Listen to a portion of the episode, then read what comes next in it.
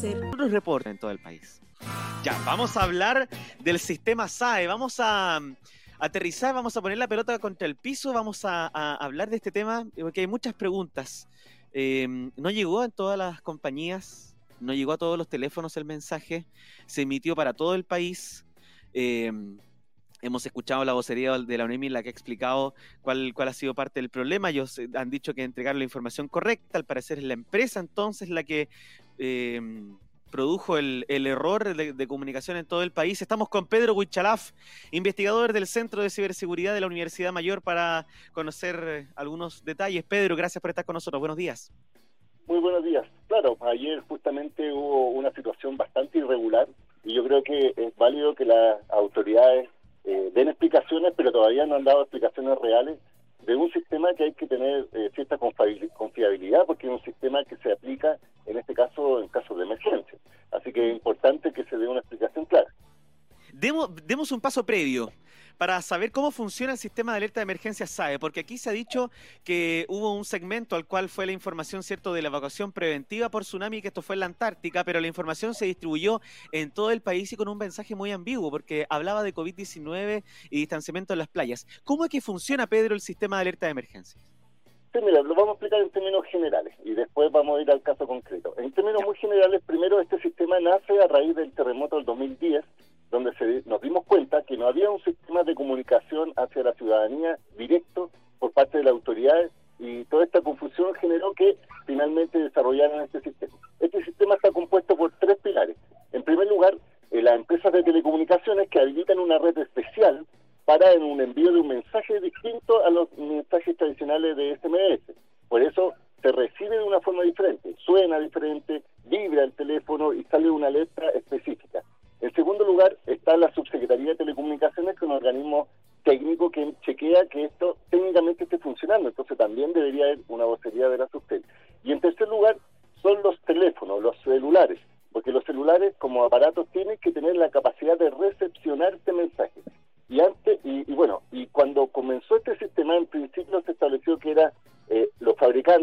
Tenían la libertad de optar si traían o no el SAE incorporado a Chile, pero el año 2018, cuando nosotros estuvimos en, el gobierno, eh, yo personalmente fui subsecretario de Telecomunicaciones, obligamos e hicimos un sistema de homologación para que todos los equipos en Chile fueran revisados, homologados y tuvieran la capacidad de recepción. Por tanto, todas las personas que compraron un equipo desde el 2018 en adelante en Chile, teóricamente tienen la facilidad y tienen eh, la obligación, en este caso los equipos, de recibir el mensaje. Ahora, ¿cómo funciona? Funciona en forma georreferenciada. Eso significa que cuando hay una zona de peligro, el operador de ONEMI, porque quien envía el mensaje es ONEMI, el, organismo responsable de apretar el botón para enviar el mensaje es ONEMI, determina la zona donde está el peligro y todas las personas que están conectadas a antenas en esa zona le llega el mensaje. De tal forma que, por ejemplo, si hay una zona costera en peligro, las personas que viven en Santiago, por ejemplo, no tendrían que recibir el mensaje porque no están en la zona de peligro. Eso funciona en forma teórica. Pero el sistema que se mandó ayer, efectivamente hubo un sismo en, la Antártida y supuestamente la explicación de ONEMI que se hizo el procedimiento protocolar, es decir, se identificó la zona de riesgo y se mandó el mensaje solo a esta zona. Sin embargo, el mensaje, digámoslo así, y llegaron a otro celular. Por lo que hemos estado mirando, fuera de la, de la lógica de la explicación de ONEMI, es que incluso solo le llegaron a personas que están en una compañía específica, en este caso es los usuarios de Movistar. Eh, y, además le llegaron probablemente algunos otros eh, porque probablemente utilizan la misma infraestructura de Movistar o antenas a través de roaming o algo más. Pero en la práctica, lo que sucedió es que, y es la explicación que está dando incipientemente ONEMI, es que hubo un error del software que administra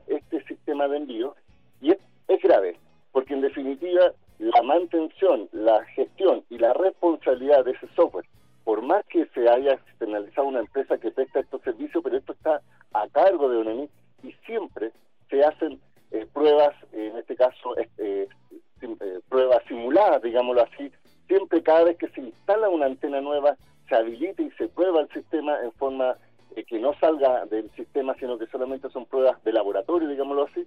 Entonces, tenemos una situación compleja, no tan solo porque en definitiva fue una falsa alarma, entre comillas, sino que en definitiva quedó un cuestionamiento respecto a por qué me llegó o, tal como tú dices, por qué razón no me llegó. Entonces, mucha gente dice, probablemente no me llegó porque mi teléfono no está habilitado, que puede ser una respuesta, es decir, teléfonos que son del año 2018 hacia atrás, o que hayan sido comprados en el extranjero y que no se hayan homologado en Chile, y probablemente eh, otros fueron porque efectivamente la compañía no transmitió el mensaje. Entonces, esa explicación tiene que ser clara, pero una cosa es, precisa.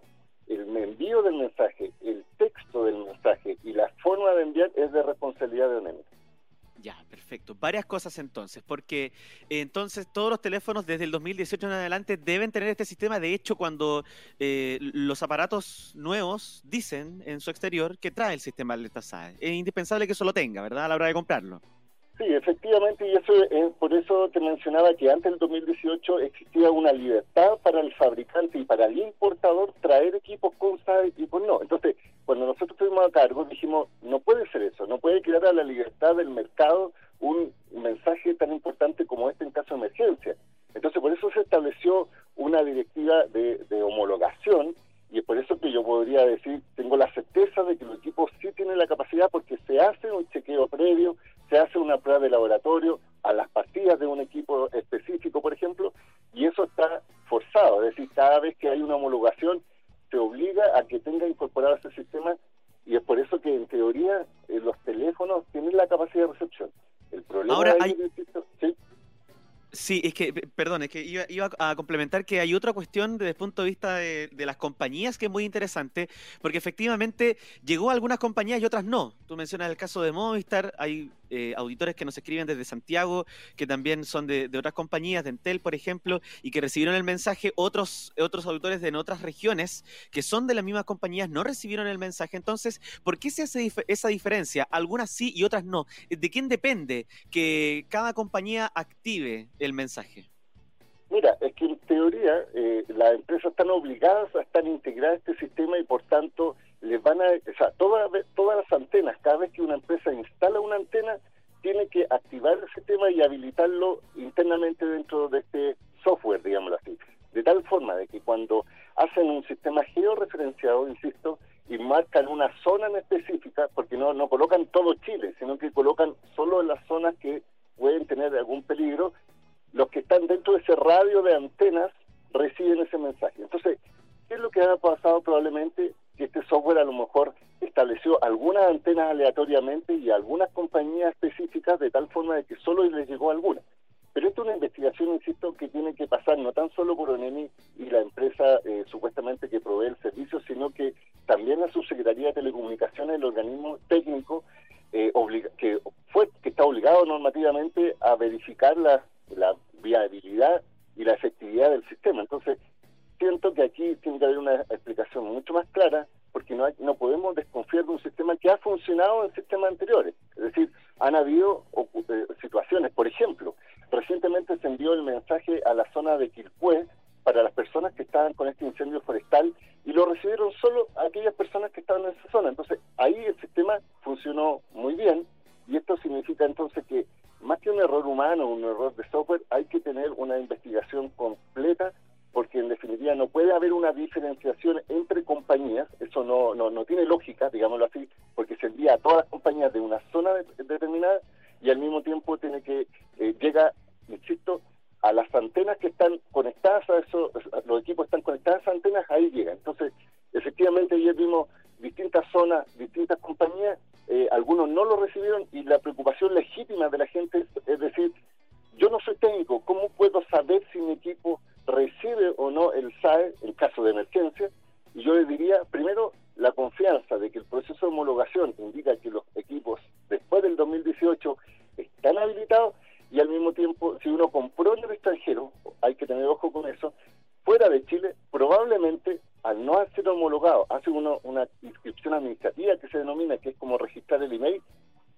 el equipo, pero a lo mejor probablemente no trae el SAE incorporado. Entonces hay que tener mucha consideración a ese punto también.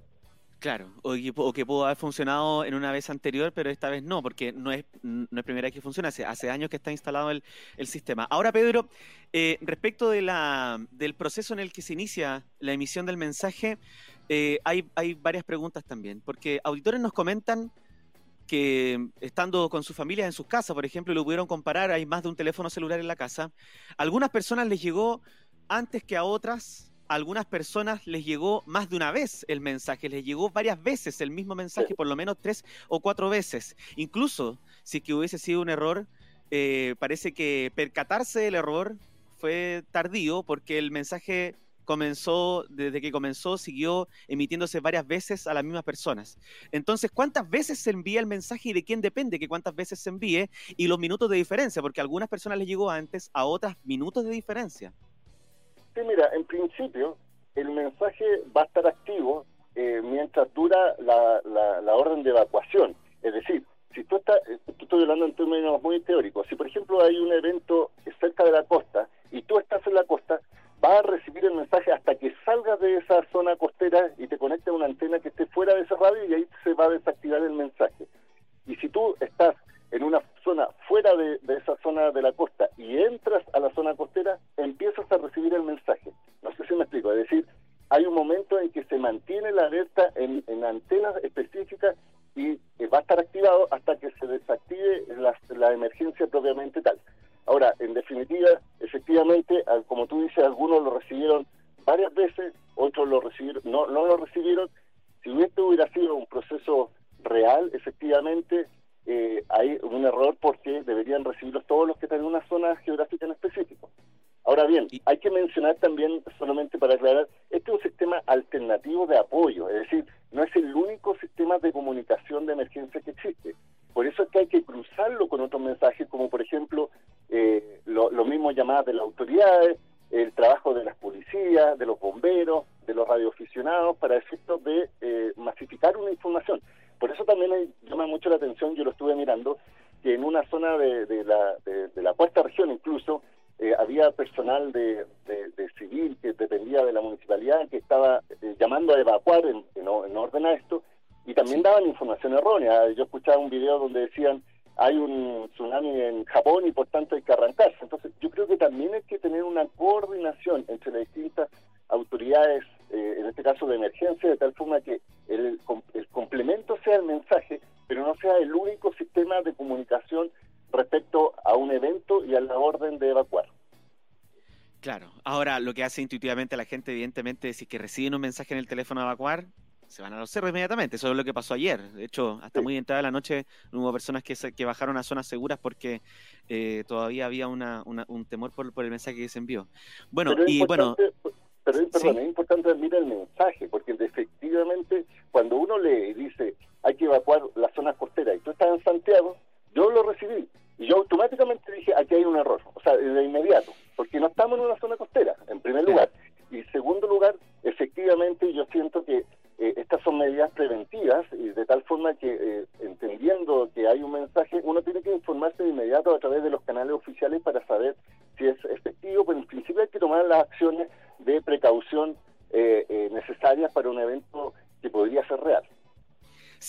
consultar lo último, Pedro? ¿Se puede consultar en, algún sitio respecto de los teléfonos que son compatibles con el sistema SAE, por ejemplo?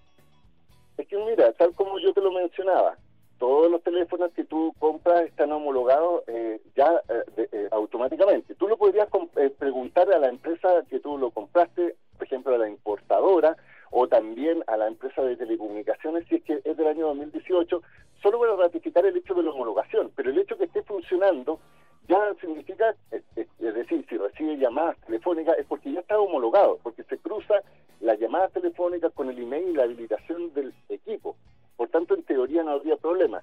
Sin embargo, dentro de la configuración del equipo también, dentro de las opciones de, configuración, existe un menú más, más oculto, digámoslo así, que habla sobre mensajes de emergencia y la idea es que revisen uno cada uno de los equipos porque algunos lo pueden haber deshabilitado sin querer y otros lo pueden habilitar es porque este es un sistema por software, digámoslo así, y es por eso que los equipos eh, se pueden activar o desactivar. Es como tener un auto con airbag y uno puede desactivar el airbag y uno puede decir, tiene, sí, pero está deshabilitado. Entonces hay que revisar también, por casualidad, si uno no ha desactivado la habilitación de este sistema, revisen los, los teléfonos, verifiquen sistema de, de, emergencia.